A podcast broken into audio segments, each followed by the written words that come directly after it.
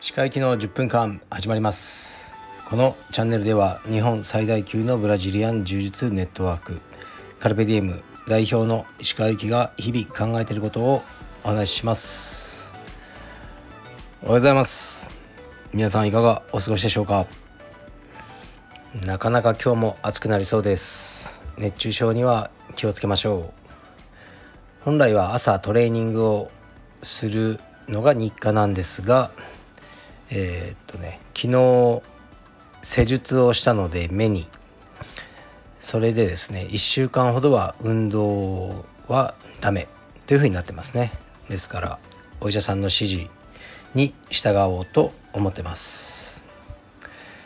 とね目の内側まあ聞くとね怖いと思うんですけどまぶたの中を切って目の下の脂肪を抜くっていう施術だったんですよね。あの少し内出血してますね。ですから両目の下が青くなって、ね、こう殴られた人みたいな感じになってるんですけど結構焼けてるんでそんな目立たないしマスクすると隠れちゃうかなって感じですね。えー、っとレターに行きますね。うんレターレター。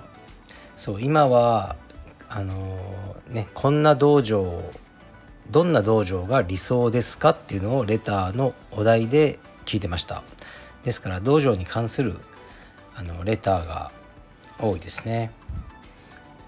でこのレターを読む前に一つこう説明するとこの間その自分はまだ若いから練習すればするほど強くなっている実感があるけどもうどうせ強くならないあのねおじさんたちが練習頑張ってるモチベーションは何でしょう？みたいなレターがあって僕は少しあまあ怒ってはないですけどね。失礼ですよあなた。っていう話をしたっていうことがあったんですね。23回前かな。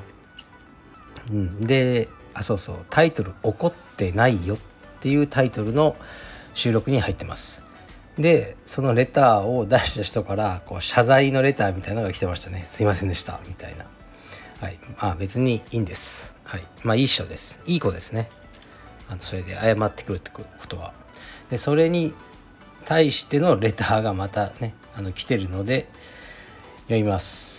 だからねもう順を追っていかないとねわけわかんなくなってしまうと思います。えー、っと石川先生こんにちは。いつも道場まで車で行く行く道中に楽しく拝聴しています。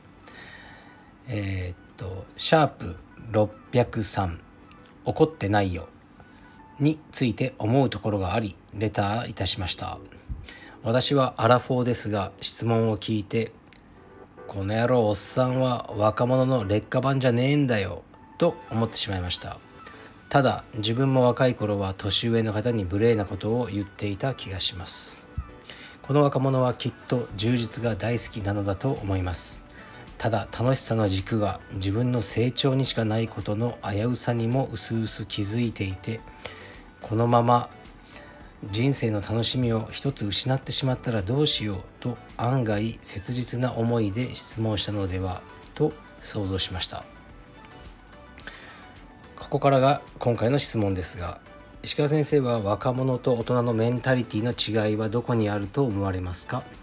また若い頃は想像もできなかった大人ならではの人生の楽しみはありますか？私自身は年を取ることで可能性は狭まりましたが同時に過剰な自意識も薄れ随分生きやすくなったと感じています。とはいえ肉体的な衰えはありますし怪我は治りづらいですし道場で若い子にボコボコにされると正直悔しいですが長文失礼しました。これからも配信楽しみにしています。はいありがとうございます。すごくいい人ですね。若者を擁護してあげて。すごく気の利く人ですね。えー、で、まあ、質問としては若者と大人のメンタリティーはどこにあると思われますか、まあ、この方はねあの可能性が狭まったけど、ね、自意識が薄れて生きやすくなったって書いてらっしゃいますけど僕も同じように思いますね。可能性は狭くなりましたよね今から何かスポーツのねチャンピオンになるとかはまあ無理だろうしで時間も限られてるし、まあ、多分自分が稼げるようなお金ももうなんかこういうのはもう多分無理だろうなっていうのも分かってきちゃって、まあ、だんだんこの中良くてこの辺悪くてこの辺この辺の中で楽しむんだろうなとか思ったりはしてますね。まあ、しかし自意識が薄れてきたというのは本当にありましてあのすごく楽ですね。だからなんだろう開き直れるというか僕昨日まあ案件とはいえこう目のねプチ整形をしたんですね。まあいろんな整形があってこの中からどれかをねしていいですよという案件だったんですね。でまあいろいろあったんですけどあ目の下のたるみを取ろうと思ってやったんですがこれ多分僕若い頃だったら逆にあの隠してたと思いますね。なんかそのプチ整形とかやってると思われたらなんかこうね人にうんねバカにされるんじゃないかとかなんかこうねいろいろ思うんですけど今もう何とも思わないですね。別にいいじゃない。ってまあ今回は案件ですけど別に僕がお金払ってやってたとしても、うん、自分の金でね自分の顔に何しようと勝手でしょう。としか思わないのでそういう開き直りの気持ちはすごく強くなりましたね。よく言ってますよね。このパジャマでもうコンビニ行ける言ってますね。もうパジャマであの枕を小脇に抱えてコンビニ行けますね。若い頃はできなかったですねそういうの。絶対。今はもう別にねじじいが何着てようが一緒だろうと思って、まあ、そういうこともできちゃうのでそういう意味では楽になりましたね。うんメンタリティの違い。やっぱり若者というのはこう脳のケミカルでしょうね。なんかいろんなホルモンとかが出ててその荒波にえー、すごく揉まれてんじゃないですかね。昨日も同じような話しましたけど誰かを好きになったり、ね、嫌いになったりとかあれも全部もう脳内ケミカルの動きでそうなってるんじゃないかなと思いますね。よくわかんないですけどセロトニンとかそういうのがもうねドバドバ出てるんですかね。でもジジイはもうねそういうのが出てないですから僕もテストステロンがもう出てなくて打ってるぐらいなんでで落ち着いてるという感じですかね。まあ、でもあの不機嫌なじじいにはなりたくないですね。すごくすごく不機嫌そうなじじいと多いんですよね歩いてると「え何を怒ってるの?」みたいなそういうあのねじじいにはならないようににこやかな楽しいじじいになろうと僕は思ってますはいでは次いきますえー、っと毎回楽しく拝聴しております。地方のカルペディエム会員です。お題の理想の道場についてです。昔は設備面などいろいろと要望がありましたが現在では清潔なマットスペースいろいろなレベルのスパーリングパートナー。気軽に会話ができるチームメイト良いインストラクターがいればそれがベストであることに気づきました。参考にならないレターだと思いますが石川先生の新しい道場が成功されることを願っております。はい。ありがとうございます。地方のカルペディエム会員さんということでいつもありがとうございます。いやおっしゃる通りでだと思います。だからね。そうだからあんまりね設備とかねを頑張りすぎるよりももっと大事なことはあるというのは僕も思ってますね。設備に関しては、まあ、シャワーがついてるのが当たり前とかね今はそそれはなってますね。まあそれはねやっぱあった方がいいだろうとは僕は思うんですがもうねそれ以上のねなんかうんことはもういいのかなと思ってますね。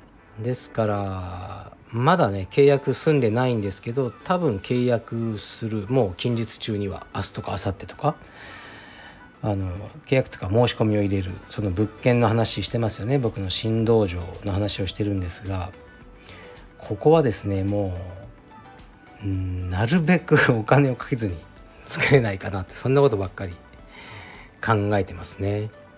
まあ、トイレとかついてるんですよすでに。